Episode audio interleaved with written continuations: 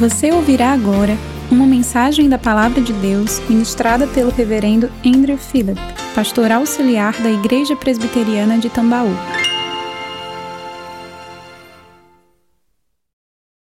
Eu queria convidá-los, mesmo assentados, a juntos abrirmos as nossas Bíblias na primeira epístola de João. Se você puder, abra por gentileza sua Bíblia na primeira carta ou epístola que o apóstolo João escreveu. Você que está em sua casa, se tem uma Bíblia por perto, tome-a também em suas mãos e participe conosco dessa leitura. Primeira carta ou epístola escrita por João, capítulo 1. Primeira epístola de João, capítulo 1. Eu convido nesse momento a lermos do versículo 1 até o versículo de número 5. Primeira epístola de João, capítulo 1, versículos de 1 a 5. Se você encontrou, diga amém. Eu estarei lendo e peço para que você acompanhe em sua própria Bíblia o que nos diz o Senhor. O que era desde o princípio, o que temos ouvido, o que temos visto com os nossos próprios olhos, o que contemplamos e as nossas mãos apalparam com respeito ao Verbo da vida. E a vida se manifestou, e nós a temos visto, e dela damos testemunho, e vula anunciamos a vida eterna, a qual estava com o Pai e nos foi manifestada. O que temos visto e ouvido, anunciamos também a vós outros, para que vós igualmente mantenhais comunhão conosco. Ora, a nossa comunhão é com o Pai e com o seu Filho Jesus Cristo. Estas coisas, pois, vos escrevemos para que a nossa alegria seja completa. Versículo 5. Ora, a mensagem que da parte dele temos ouvido e vos anunciamos é esta: que Deus é luz e não há nele treva nenhuma. Vamos ter mais uma palavra de oração? Pai querido e bondoso, nós te somos gratos pelo privilégio de sermos chamados teus, teu povo, ó Deus, teus filhos nós te louvamos porque temos a tua palavra em nossa própria língua. E nós podemos consultá-la, nós podemos lê-la, nós podemos meditar nela e ouvir o Senhor através dela. E suplicamos, ó Deus, o auxílio iluminador do Espírito Santo sobre as nossas consciências caídas pelo pecado, para que possamos compreender qual é a boa, perfeita e agradável vontade do Senhor para nós. Como temos pedido a Deus, desvenda os nossos olhos, a fim de que contemplemos as maravilhas da Sua lei e nos dê, ó Deus, a devida fidelidade e intrepidez que se fazem necessárias para a proclamação do Teu Evangelho. Nós oramos agradecidos em Cristo e para a glória dele. Amém e amém. Em 2008, quando estava recém-chegando no banco, àquela altura eu estava estagiando, me deparei com um, cofre que era uma grande tesouraria, com milhares de numerários. Eu falo que ali foi o meu primeiro teste é, cardíaco para saber se eu ia sobreviver ou não. Muito dinheiro. O camarada entrou, o tesoureiro da agência, me trancou dentro, passou um, um cadeado, um ferrolho do lado de fora. Falei, meu Deus do céu, o que, é que eu vou fazer? Ele falou assim: agora você tem essa máquina de numerários, você vai contando. A minha crise era: eu não tenho dinheiro, eu lembro que naquela época eu ganhava, sei lá, 600 reais por mês. Se passar batido a cédula falsa em relação à verdadeira, como é que eu vou pagar esse negócio? Foi meu primeiro, meu primeiro teste ali cardíaco, meu primeiro teste cardiológico ali, o, o cardiologista. Falei assim, eu vou sobreviver. E aí comecei a, a fazer a contagem, ao que ele entra naquela grande sala e eu pergunto assim, mas como é que eu vou saber qual é a cédula verdadeira da falsa em relação à falsa? E eu lembro que ele disse algo para mim que nunca mais saiu da minha consciência. Ele disse assim: Olha, conheça bem a célula, a cédula, o numerário verdadeiro, e então facilmente você vai reconhecer o falso. A máquina já faz um trabalho mais ou menos dessa natureza, mas ele disse: Venha cá, eu vou lhe mostrar o que é uma cédula verdadeira. Ele mostrou todos os detalhes, ele falou assim: Agora você está pronto para distinguir o verdadeiro ou a verdadeira da falsa cédula. Por que eu estou falando disso?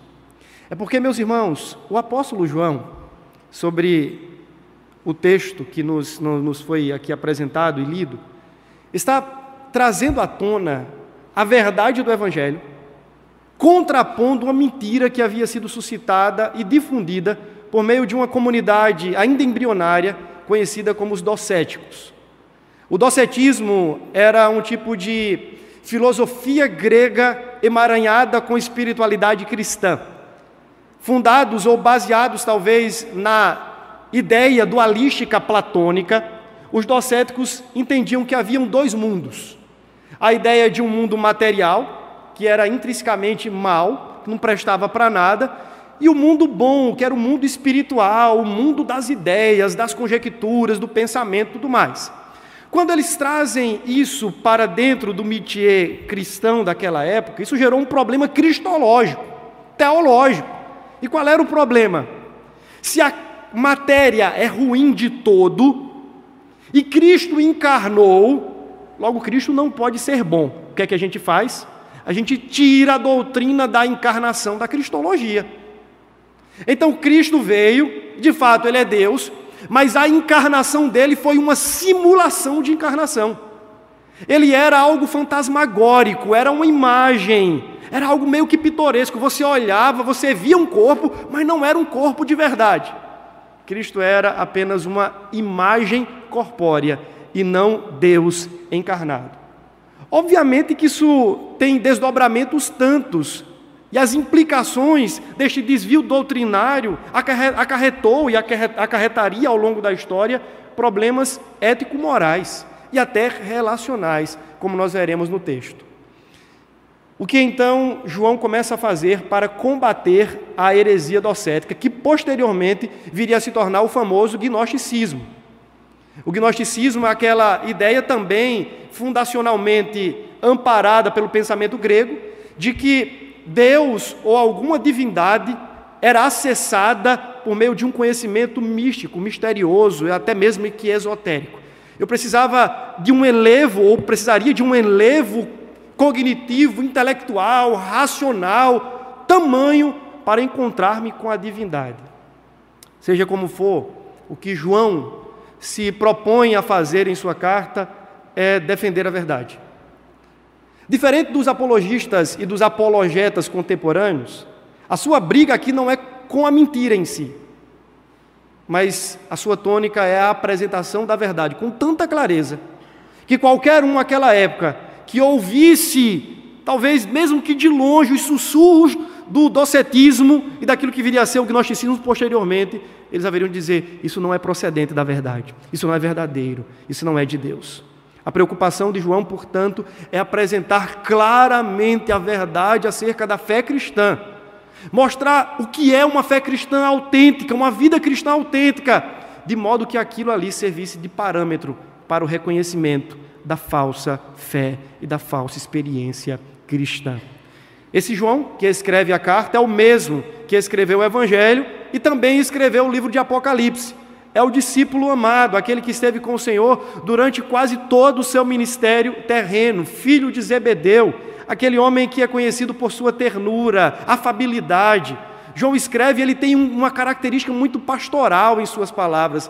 Você percebe que mais do que um teórico ou um teólogo, João é um pastor de igreja que deseja fazer aplicável a verdade doutrinária, dogmática da fé ao coração da sua audiência. Nós não sabemos se ao certo, a essa altura, ele já estava pastoreando Éfeso, mas fato é que ele termina os seus dias sendo carregado pelos seus discípulos para pregar os seus sermões na igreja de Éfeso. Esse era o pastor João. Aquele homem que era tão apaixonado pela pregação do Evangelho, que não se dava ao luxo de, mesmo na velhice, na velhice depois de ter passado por torturas tantos na ilha de Patmos, ficar em casa, enquanto a igreja e o rebanho do Senhor precisaria ser alimentado pela verdade a história vai dizer que este homem termina os seus dias pregando sobre Cristo, mesmo que muitas vezes tendo que ser levado ao púlpito da igreja em Éfeso. O texto que nós temos diante de nós começa com o discurso de João, defendendo, por assim dizer, a encarnação do Logos. Veja que João, não apenas aqui nessa sua carta, mas também no seu evangelho, começa o seu prólogo falando sobre o Logos. Lembra de João capítulo 1, versículo 1? Estou falando agora do Evangelho. Como é que se inicia o Evangelho de João? No princípio era o Verbo, E o Verbo estava com Deus, e o Verbo era Deus.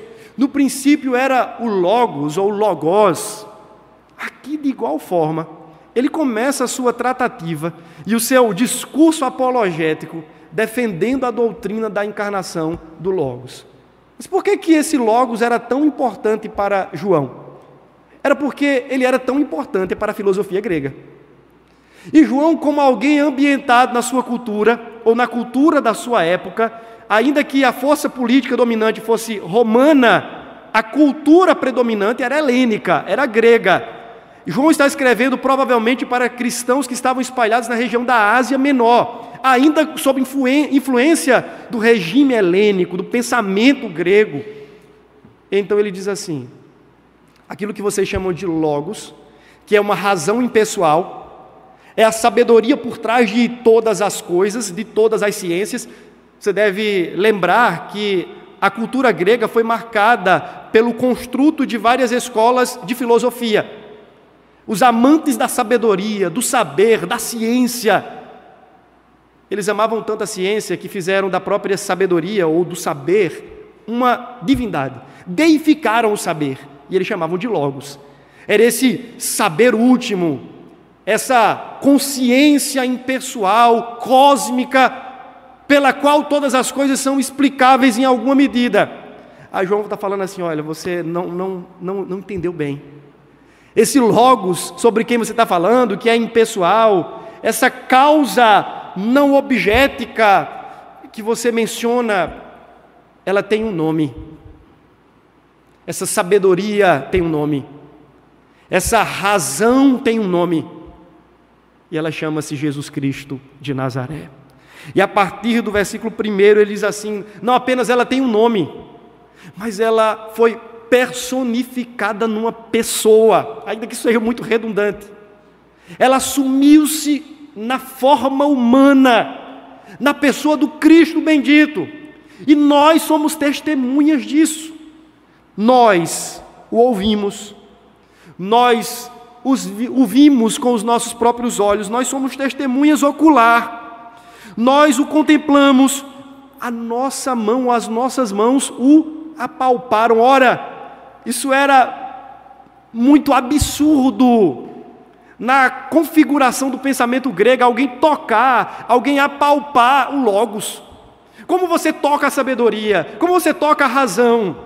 Mas eles não, nós o tocamos. As minhas mãos o apalparam. Quem é este Logos? E ele diz: Ele é o Logos da vida. Ele é a causa não causada. Ele é aquele que estava desde o princípio, o Alfa, o Ômega, o primeiro e o último. Ele é aquele por meio de quem todas as coisas foram feitas. Ele é aquele para quem todas as coisas foram feitas, e sem Ele, nada do que foi feito se faria. E ele se manifestou. E nós temos visto ele na sua vida, e damos testemunho desta vida, e anunciamos esta vida a vocês outros. O Logos, a quem vocês atribuem uma sabedoria mística, cósmica, é Jesus Cristo. Ele é o verdadeiro Logos de Deus. Tendo introduzido a sua carta, o apóstolo João, então, ele passa a levar os seus leitores e a sua audiência aquilo que eu chamo de polígrafo divino. Há um teste da verdade. Obviamente que os polígrafos, né, os softwares que foram desenvolvidos ali inicialmente pelo governo israelense, né, aquelas vozes de multicamadas, essas coisas todas, têm suas variantes e as suas variações que levam a falhas. Mas o polígrafo divino chamado Evangelho, a doutrina santa é o que João começa a expor, dizendo assim: agora eu quero expor a verdade. E à medida que eu for expondo a verdade, a mentira haverá de ser revelada. Por onde ele começa? Pelo conhecimento de Deus, pela doutrina. A pergunta talvez central para nós nessa noite seja muito simples: Como eu sei se a minha fé é de verdade ou é de mentira? Como eu sei se, entenda agora, o meu evangelho é, é verdadeiro ou se é uma falsificação do verdadeiro Evangelho. Como eu sei se eu sou crente mesmo ou eu sou um crente mais ou menos assim, que tem nome de crente, mas que na, na essência, na substância última, não é crente de verdade? Como é que eu sei isso? João diz assim: Eu quero apresentar para vocês três testes. Vocês devem se expor a esses testes e depois chegarem a uma conclusão: se vocês são de verdade ou de mentira. Se a fé de vocês é verdadeira ou falsa. Se a vida cristã de vocês é verdadeira ou é uma falsificação da verdadeira vida cristã. E ele começa pela doutrina. Na filosofia, há um conceito chamado de epistemologia. Como nós podemos conhecer ou como as coisas são conhecíveis? Vou usar essa expressão. Por exemplo, ah, Deus existe? Essa é uma questão de realidade última, metafísica. Deus existe, ok. Deus pode ser conhecido? Essa é uma pergunta já epistemológica. Você diz assim: não, Deus pode ser conhecido. Ele é cognoscível em alguma medida. Ok. Como nós podemos acessar este conhecimento? Como nós podemos conhecer a Deus? Esta é uma pergunta ainda epistemológica.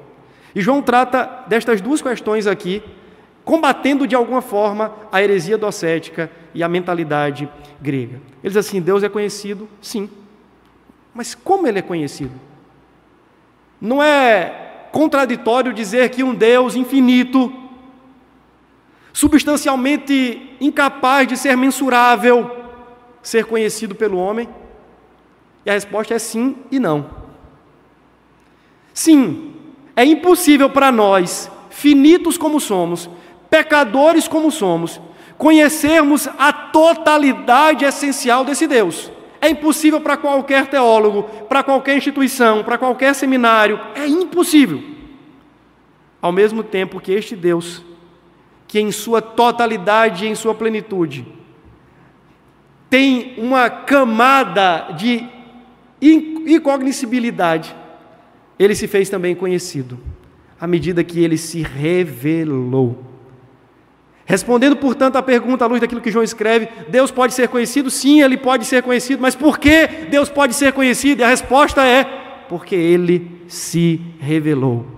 O que de Deus podemos conhecer, o que de Deus podemos ter acesso, é porque ele revelou de si. Deus não é conhecido em um laboratório, por meio de experiências racionais ou empíricas. Deus não pode ser conhecido porque nós temos uma capacidade investigativa tal que chegamos ao âmago do ser divino. Deus só pode ser conhecido pelo homem porque ele mesmo quis dar-se a conhecer numa parcela da sua plenitude. E como é que Deus se revelou? segundo as Escrituras, pelo menos de três formas. Deus se revelou na criação ou não? Salmo 19, o que é que diz? Os céus proclamam a glória de Deus e o firmamento anuncia as obras das suas mãos. Há uma revelação cósmica estendida sobre nós todos os dias, dizendo: há um Deus.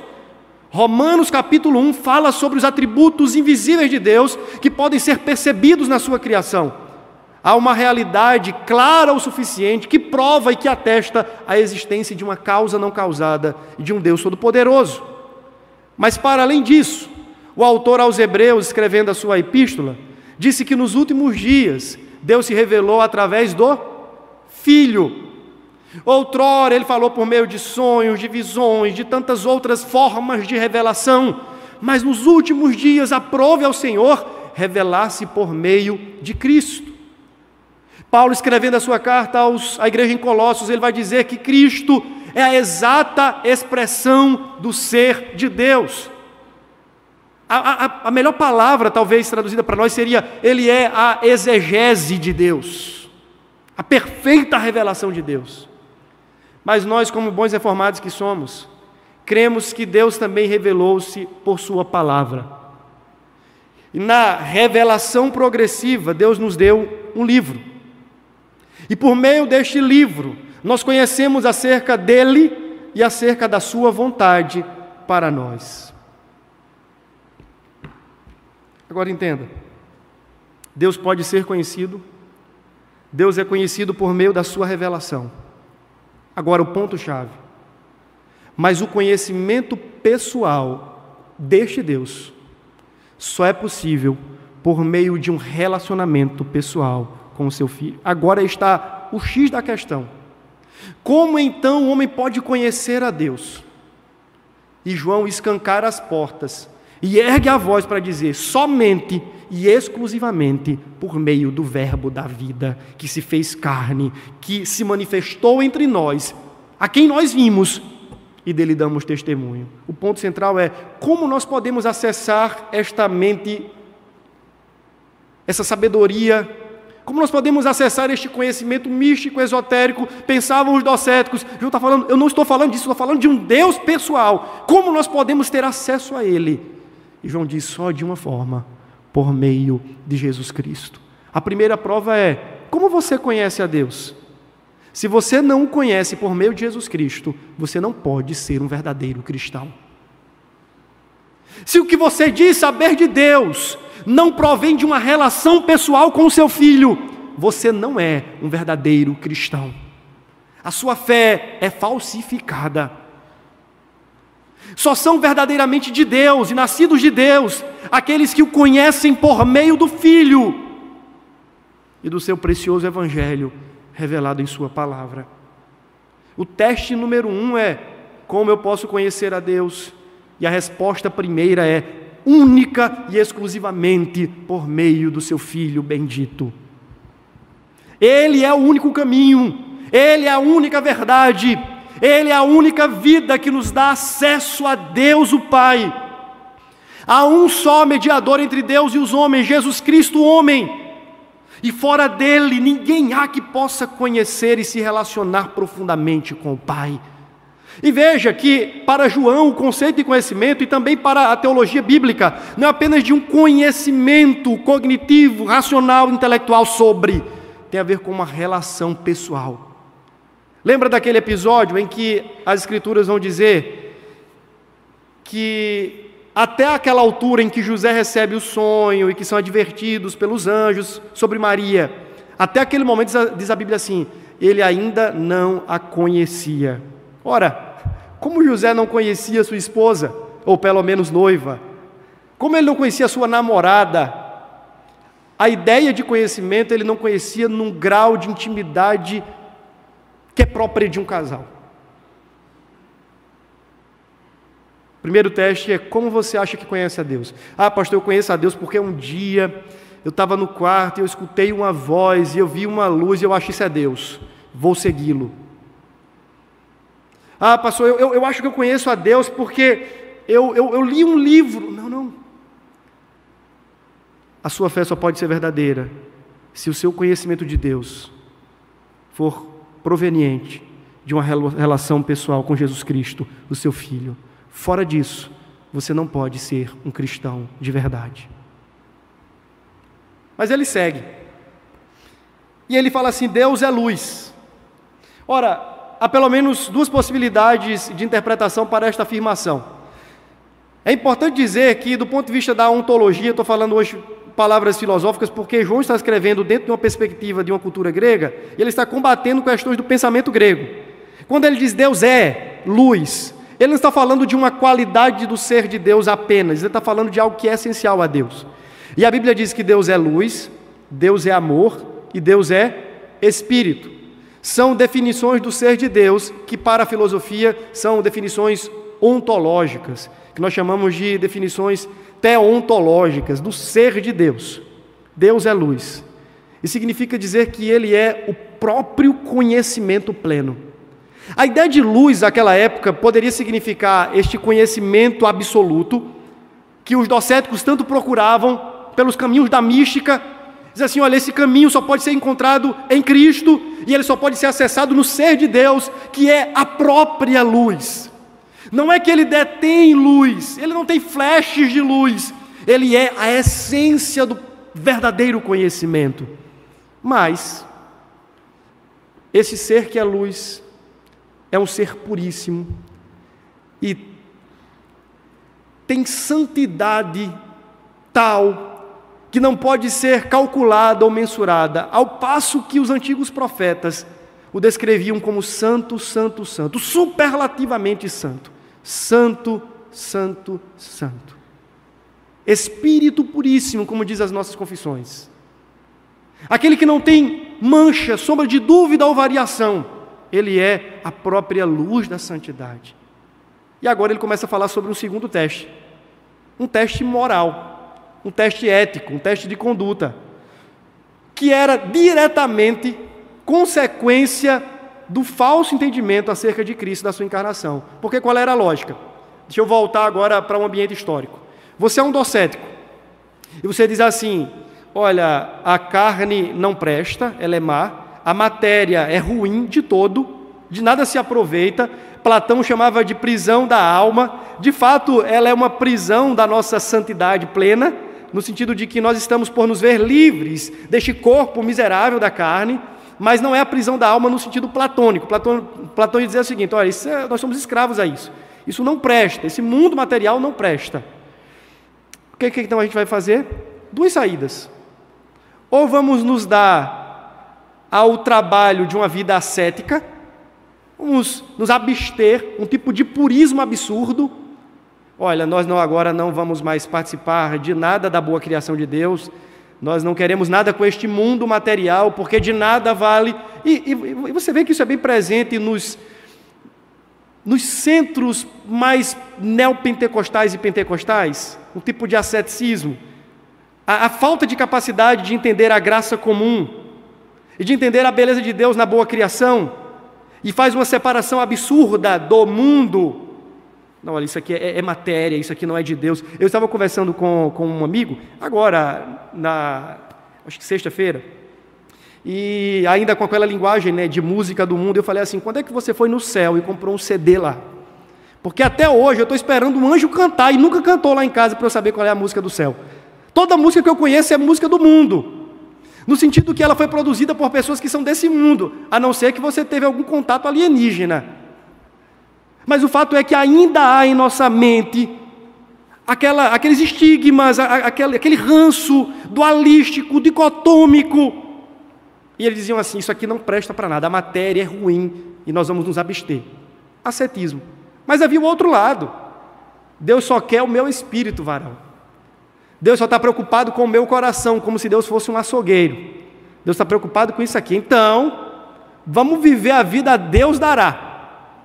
Vamos entregar-nos às paixões mais infames, afinal de contas, o que eu fizer na minha carne não tem importância qualquer para o divino. Afinal de contas, isso aqui já é podre, já está dado à destruição. Os docéticos então rumavam para o asceticismo ou para uma vida libertina das luxúrias mais podres que você pode imaginar, que também acontece.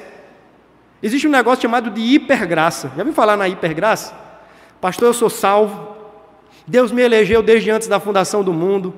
Sou crente, lavado e remido no sangue de Jesus. Minhas vestes foram alvejadas pelo Cordeiro. Está tudo certo. Meu nome está escrito no livro da vida. E eu ouvi dizer lá na igreja presbiteriana que uma vez salvo, salvo para sempre. Então não importa como eu vivo, o que eu faço, eu vou para o céu. Falo, você vai, só que para o céu da boca do cachorro. O céu de Jesus é um céu para pessoas santas. E não há como ser diferente, porque Ele é santo.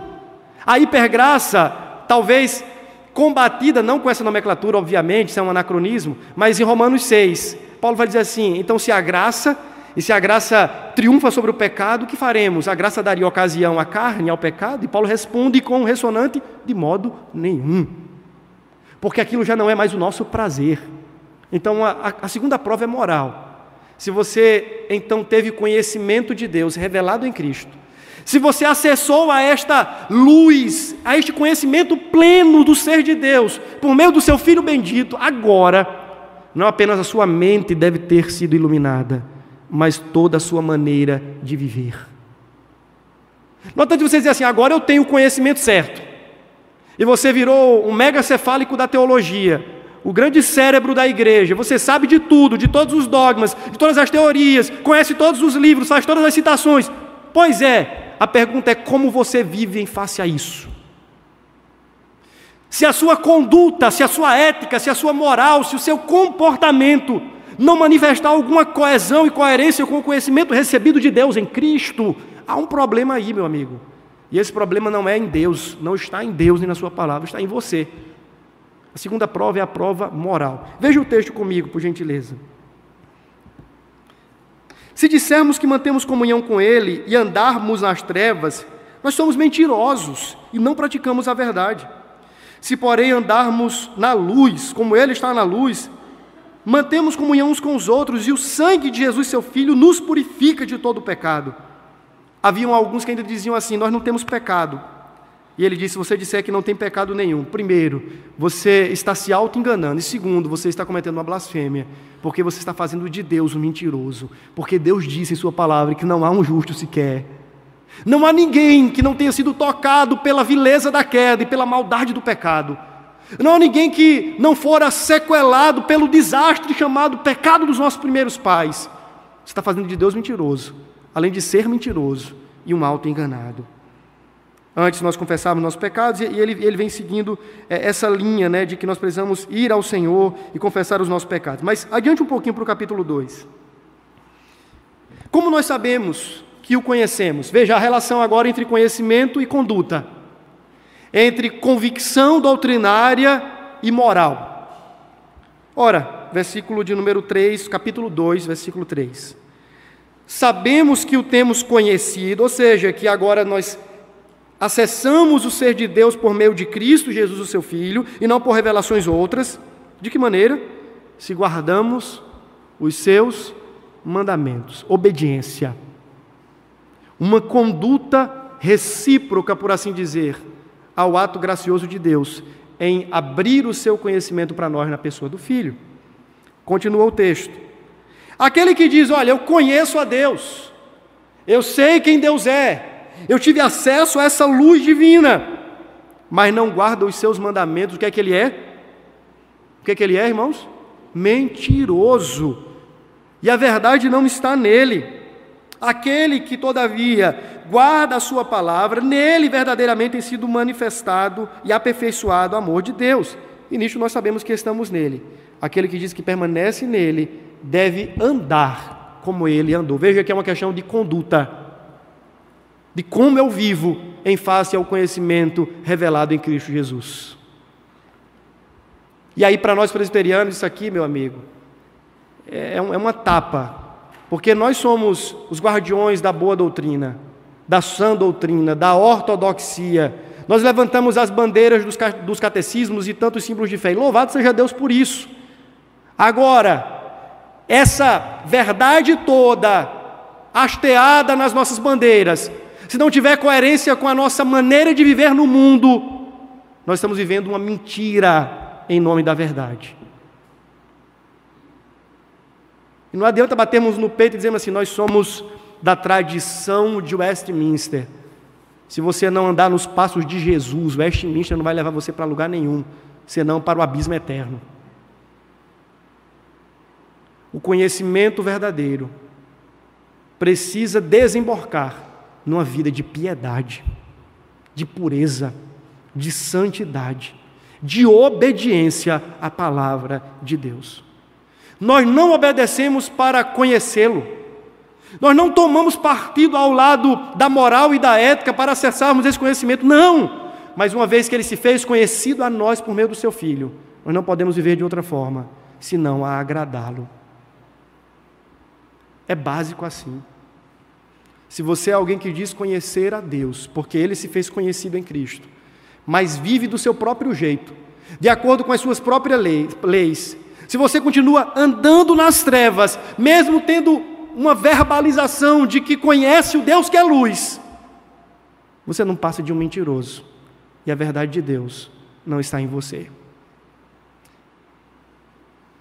Se você quiser uma palavra melhor do que essa, você precisa olhar para a Escritura e para ouvir Jesus dizendo assim: Apartai-vos de mim aqueles que dizem com a boca: Senhor, em teu nome fizemos isto e aquilo, e curamos e expulsamos demônios. Em teu nome, e agora eu vou aqui fazer uma paráfrase, nós pregamos, nós fomos à igreja tantas vezes, estivemos numa sequência de aulas na escola dominical e carregamos a nossa Bíblia e a lemos por uma dezena de vezes no ano. Ele dirá então: Apartai-vos de mim, malditos, porque nunca vos conheci. Não tem a ver com aquilo que você diz com a boca. Tem a ver com aquilo que você manifesta com a vida. E você pode ser um teórico da fé, um sabedor dos conceitos, e ainda assim está morando numa casa de trevas e descendo para o precipício infernal. E eu não poderia dizer outra coisa para você nessa noite, porque é isso que o texto está dizendo. Por fim, o texto nos apresenta o terceiro teste. Primeiro deles é o conhecimento. Se você acha que pode conhecer a Deus fora de Cristo, você não tem parte na verdadeira fé. Se você acha que uma vez acessado esse conhecimento de Deus por meio de Cristo, ou recebido este conhecimento de Deus por meio de Cristo, pode viver de qualquer maneira, você não pode ser considerado como alguém que está na verdadeira fé. Mas então ele entra no último tópico, e este é avassalador. Versículos de número 7 a 11. Amados, não vos escrevo mandamento novo, senão mandamento antigo. E aqui provavelmente ele está citando Levíticos 18, o qual desde o princípio tivestes. Esse mandamento antigo é a palavra que ouvistes.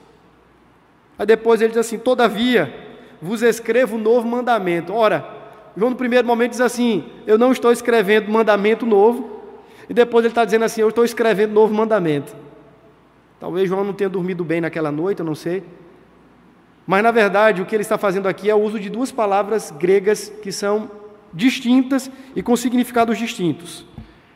Como a minha memória não é tão boa, então ele usa no primeiro momento a palavra neos, para dizer: não estou dando a vocês um mandamento novo no sentido de tempo, mas depois ele usa a palavra kainos para se referir a um novo mandamento no sentido de qualidade daquele amor.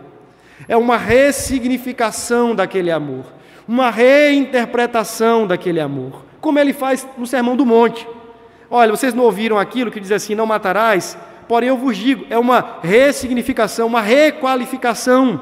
Ele traz o espírito da lei, dizendo: Eu estou falando para vocês aquilo que é velho em tempo, mas estou dando uma qualidade nova a este conceito. E ele diz assim: Eu vos escrevo um novo mandamento, versículo 8: aquilo que é verdadeiro, e nele, nele e em vós, porque as trevas se vão dissipando e a verdadeira luz já brilha. Agora vamos ler versículos 9 a 11. Aquele que diz estar na luz, ou seja, que está dentro deste conhecimento e desta relação com Deus Santo, e odeia seu irmão, até agora está nas trevas. Antes, aquele que ama seu irmão permanece na luz, e nele não há nenhum tropeço. Aquele, porém, que odeia seu irmão está nas trevas e anda nas trevas e não sabe para onde vai. Por quê? Porque as trevas lhe cegaram os olhos. O primeiro teste é um teste doutrinal, acerca do conhecimento epistemológico. O segundo teste é um teste ético, moral, de conduta, de comportamento. E o terceiro e último teste, isso aqui que eu estou fazendo para vocês, vocês podem fazer esse mesmo exercício na carta toda. É sempre esses três temas recorrentes em todo o escrito da primeira epístola de João. E agora o terceiro teste é um teste social. A pergunta deles é assim, a dele agora é simples. Como você se relaciona com aqueles que são filhos de Deus, ou, no mínimo, imagem de Deus, que está à sua volta? Como é o seu relacionamento com os seus pares? Como é o seu relacionamento com aqueles que estão em alguma medida materializando, encarnando a imagem de Deus. Porque, segundo as Escrituras, um homem foi feito segundo a imagem e semelhança de Deus. Depois de Cristo, não há nada que se pareça mais com o Senhor do que o ser humano.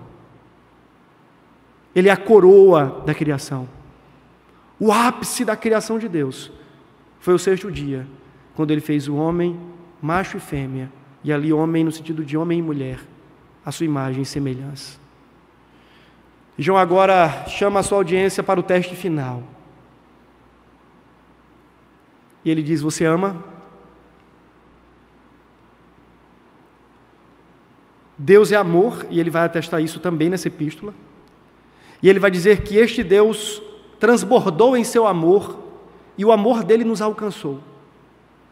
E agora, de forma retributiva, nós o amamos também porque ele nos amou primeiro. É João que vai dizer isso. Mas a maneira, a melhor de todas, que temos para expressar o nosso amor por Deus, é amando aquele que é feito à sua imagem e semelhança. Aqui, João apela para dois aspectos deste amor. Quando ele fala de ódio aqui, não necessariamente ele está falando de um ódio no sentido de raiva absurda de alguém, de um sentimento impossível de querer esganar o outro. A ideia de ódio aqui pode ser também nesse sentido, porque em outro momento da sua carta ele vai falar sobre assassinos, como aqueles que odeiam, e isso faz coro com as palavras de Jesus. Lembra o que Jesus fala? Você diz assim: Não matarás. Eu, porém, vos digo que se alguém em seu coração. Já odiar o outro, já intentar contra o, outro, este já assassinou no coração.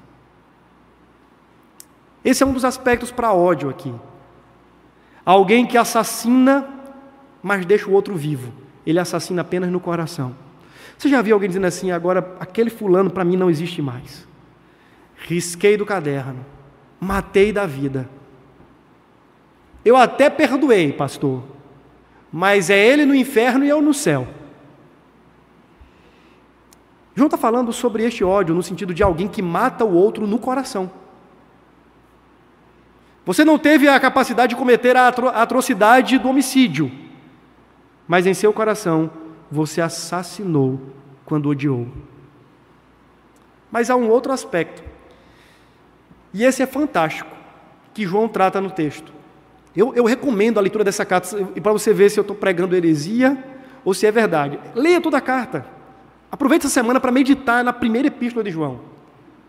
E ele tem um segundo aspecto aqui de definição para o conceito de ódio. Um é de assassinar no coração e o outro é de desprezar o necessitado. Quando eu estava estudando e eu li isso, eu falei assim: tem misericórdia de mim, Senhor. João vai dizer assim: se você não cuida do outro, se você não acode o necessitado, se você não estende a mão, se você não é empático, se você não se afeiçoa, se você não se condói, se o drama do outro não é o seu drama, se o lamento dele não é o seu lamento, se o seu choro não lhe incomoda, você desprezou o seu irmão no seu coração. E essa é uma das definições para a palavra ódio, cunhada por João na sua epístola.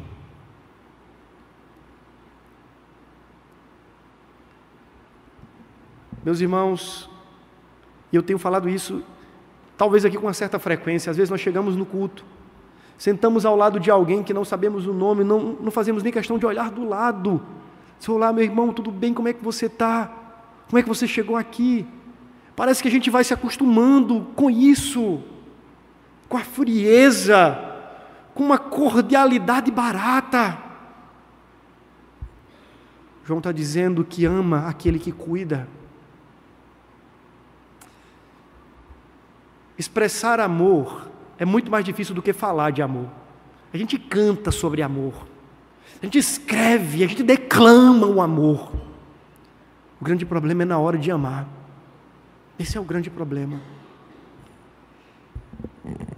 E sabe como é que você prova que ama a Deus?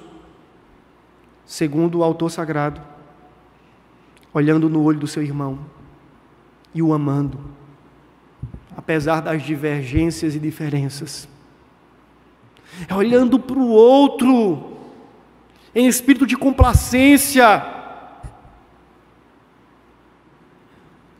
Segundo João, nós não podemos dizer que amamos a Deus, que não vemos, se não amamos o outro que vemos.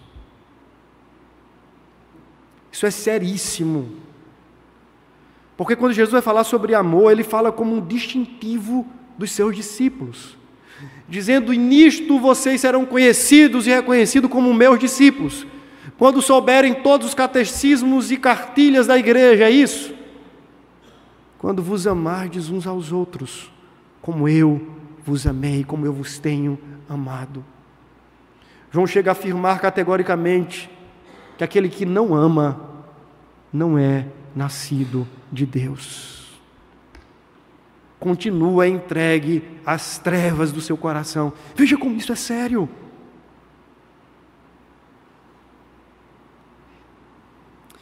Quando a gente olha, se você avançar um pouquinho, nós não vamos expor a carta inteira, obviamente, mas no capítulo 4, a partir do versículo 7,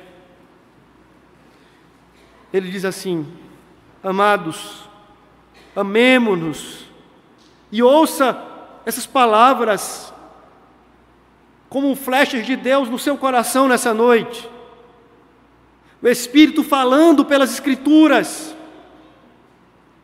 E quem tem ouvidos deve ouvir o que o Espírito diz à igreja. E, e, o, e o sussurro do apóstolo do amor é: meus irmãos amados, amemo-nos uns aos outros, porque o amor procede de Deus. E todo aquele que ama é nascido de Deus e conhece a Deus. Aquele que não ama não conhece a este Deus, porque Deus é o próprio amor em essência. E nisto se manifestou o amor de Deus em nós, em haver Deus enviado o seu Filho unigênito ao mundo para vivermos por meio dele. Sabe o que ele está dizendo? O amor de Deus não foi um amor conceitual, este amor foi provado numa entrega quando Paulo aos Romanos, escrevendo, capítulo 5, versículo 8, disse: Deus prova o seu amor por nós ou para conosco, tendo Cristo Jesus sendo entregue e morrido por nós, quando éramos ainda pecadores, um amor provado. Cristo é a exibição plena de um Deus que ama, não apenas em palavras. E Paulo, escrevendo aos Romanos, também disse: Meus amados, não amem de palavras, que a fé de vocês não seja fingida e que o amor não seja ver verborrágico. Que esse amor toque, como o amor de Cristo nos tocou em Cristo. Que esse amor cuide, acolha, envolva, abrace, sinta, como o próprio amor de Cristo, de Deus em Cristo. Eu encerro as minhas palavras lembrando de um episódio que não sei se é verídico ou se é mítico. Contam que no final de uma guerra. Alexandre o Grande foi chamado por um dos, por um dos seus comandantes, ou dos comandantes do seu exército, e aquele homem reportou para Alexandre sobre um soldado covarde. Ele esteve na peleja, na trincheira ali na guerra, mas num dado momento, temendo a sua própria vida, ele corre e se esconde. E aquele camarada vai chegando ali, meio que comemorando a vitória, sem ter participado da guerra. E aquele comandante diz assim: Alexandre, é esse o homem. Alexandre, bruto como era, chega para aquele jovem soldado, o apanha pelo colarinho da sua farda de soldado ali de guerra, e brutamente lhe pergunta: Qual é o seu nome? Aquele rapaz fica em silêncio por alguns momentos e Alexandre, tomando pela beca, pergunta de novo: Qual é o seu nome? E ele fala muito baixinho, que não dá para ser entendido. E, Alexandre diz mais uma vez: Qual é o seu nome? E aquele homem diz assim: Alexandre é o meu nome, Senhor. Ao passo que aquele grande general, fitando nos olhos, diz assim: Ou você muda de nome, ou muda de atitude porque ninguém pode ter o meu nome e ser um covarde. Se você é um cristão, mas você não passa nos testes que foram elencados por João, ou você muda de nome nessa noite, ou muda de atitude, porque não adianta você dizer que é crente, continuar com alardos de espiritualidade, com arrobos de piedade mundo afora, com gritos, se a sua vida não testifica isso em uma conduta de santidade e de amor. Nesse momento eu quero convidá-lo a ficar de pé, nós vamos orar.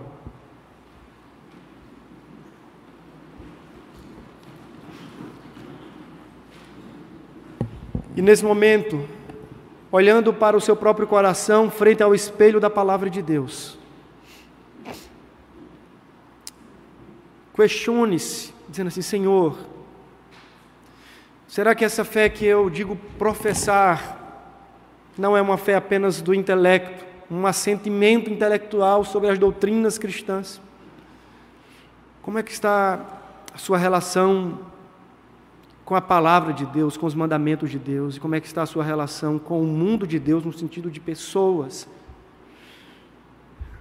Coloque seu coração à prova pela palavra de Deus nessa noite. Peça misericórdia ao Senhor. E como aquele jovem soldado, meu apelo para você não é para que você mude de nome, mas que você mude de atitude, pela graça de Deus.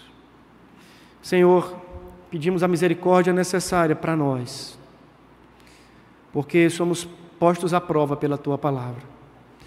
E no mundo de tantas falsificações, onde a gente o tempo todo está perguntando: isso é original, isso é verdadeiro mesmo? Chegamos ao ponto de perguntar se essa é uma igreja verdadeira, se esse é um crente de verdade ou não. A falta de provas, de evidências, denuncia, ó Deus, uma fé minguada que temos carregado conosco. Mas nessa noite nós suplicamos, ó Deus, como está escrito na própria Epístola de João, capítulo 2: Filhinhos, não pequeis, mas se todavia vocês pecarem, lembrem-se, vocês têm junto ao Pai um advogado que é fiel e justo para perdoar os vossos pecados e vos limpar de toda injustiça. Nos aproximamos, portanto, do trono da tua graça lembrando de Cristo e da misericórdia que nele há, e do seu grande amor para conosco nele, no amado. Pedimos, ó Deus, ajude-nos a termos uma fé de verdade, um compromisso de verdade com os teus mandamentos, com a tua palavra, uma vez que o Senhor se revelou a nós em seu amor e pela sua graça. Ajude-nos, ó Deus, a expressarmos o nosso amor pelo Senhor, amando aqueles que estão à nossa volta, na forma de um amor que perdoa, que suporta, que anda junto, que caminha mais uma milha e outra milha, que dá outra face, de um amor que preza, que cuida, que acolhe, que abraça. Ajude-nos, é a nossa súplica nessa noite, em nome para a glória de Jesus. Amém e amém. Você pode sentar, Deus abençoe sua vida. Você encontrará mensagens como esta, além de outros conteúdos e informações, nos canais oficiais da Igreja Presbiteriana de Tambaú, no Facebook, Instagram e YouTube. Deus abençoe sua vida.